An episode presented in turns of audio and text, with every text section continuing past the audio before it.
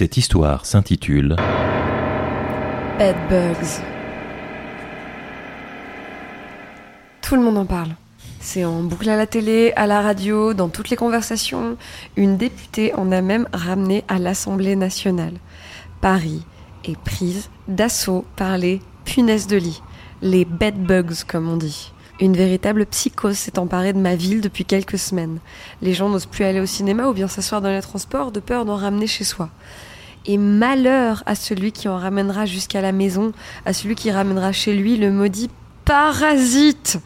Parce que la bestiole, bah, elle se planque dans ton matelas, elle commence sa petite pondaison peinarde, elle prend ses aises et c'est infernal à déloger. Ça se propage et surtout, et surtout, et surtout, son dîner, eh ben c'est toi.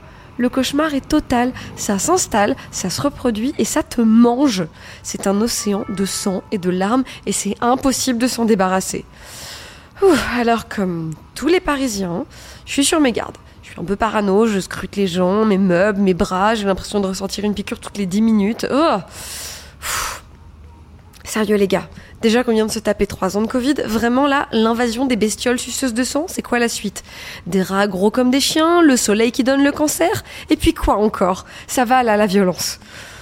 Bon, déjà que toute ma vie, toute ma vie, j'ai pourchassé le moindre insecte, la moindre bestiole, je hais les petites bêtes. Tant et si bien que je possède tous les anti-rampants, toutes les poudres, tous les insecticides, tout y est passé. Mon appartement est littéralement truffé de substances mortelles pour les nuisibles. Chaque plainte, chaque recoin, rien ne peut survivre plus de quelques mètres. Entre les papiers collants, les petites gelées empoisonnées, les vaporisateurs, je hais les insectes, je hais les insectes. L'autre jour, un exterminateur est passé pour faire une visite de contrôle dans l'immeuble et il m'a un peu engueulé. Il a dit qu'à force de surprotéger mon appartement, j'allais juste créer des sous-espèces plus résistantes. Du coup, pour être bien bien sûr que ça continue à fonctionner, eh ben, j'augmente les doses à chaque fois. Eh, les bestioles là, elles savent pas à qui elles ont affaire. Bon, je suis en train de m'énerver euh, toute seule là sur mon canapé, euh, comme si j'étais submergée d'informations. Je suis tellement crispée que ma nuque me fait un mal de chien, alors euh, je, vais voir si j'ai un patch chauffant quelque part qui traîne dans la salle de bain. Bon, c'est pas dans la petite boîte à pharmacie qui est au-dessus de la machine à laver. Attends, attends, j'ai une sorte de pommade pour les entorses, peut-être dans la cuisine. Alors que je tourne les talons, j'entends un bruissement très perceptible derrière moi. On dirait que ça vient de sous la baignoire. Étrange. J'éteins la lumière en quittant la pièce. En traversant le salon, le bruissement semble s'intensifier. Ça bruisse. C'est bizarre. Ça doit être le voisin qui fait tourner une machine à laver à 22h. Les gens n'ont vraiment aucune éducation. Le bruissement devient de plus en plus fort. On dirait presque un vrombissement, je comprends pas bien. Je, je crois percevoir un tremblement, une vibration. Oh là là. Bah écoute, si la machine du voisin du dessus n'est pas terminée d'ici 5 minutes, vraiment, j'appelle les flics pour tapage là, je vais pas me laisser faire. La vibration s'intensifie. Le bruissement est de plus en plus présent.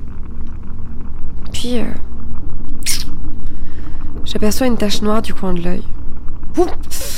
Pousse un cri et je me précipite sous l'évier pour attraper la bombe insecticide. Et, et là, en ouvrant le petit cabinet, une, une autre tache noire sort de derrière les produits ménagers et elle me passe entre les pieds, mais vraiment trop rapidement pour que je puisse l'atteindre avec la bombe. Toujours la bombe à la main, je cours à grandes enjambées jusqu'au salon. Les, les lunettes sont comme prévu posées sur le coin du grand panneau qui me sert de bureau.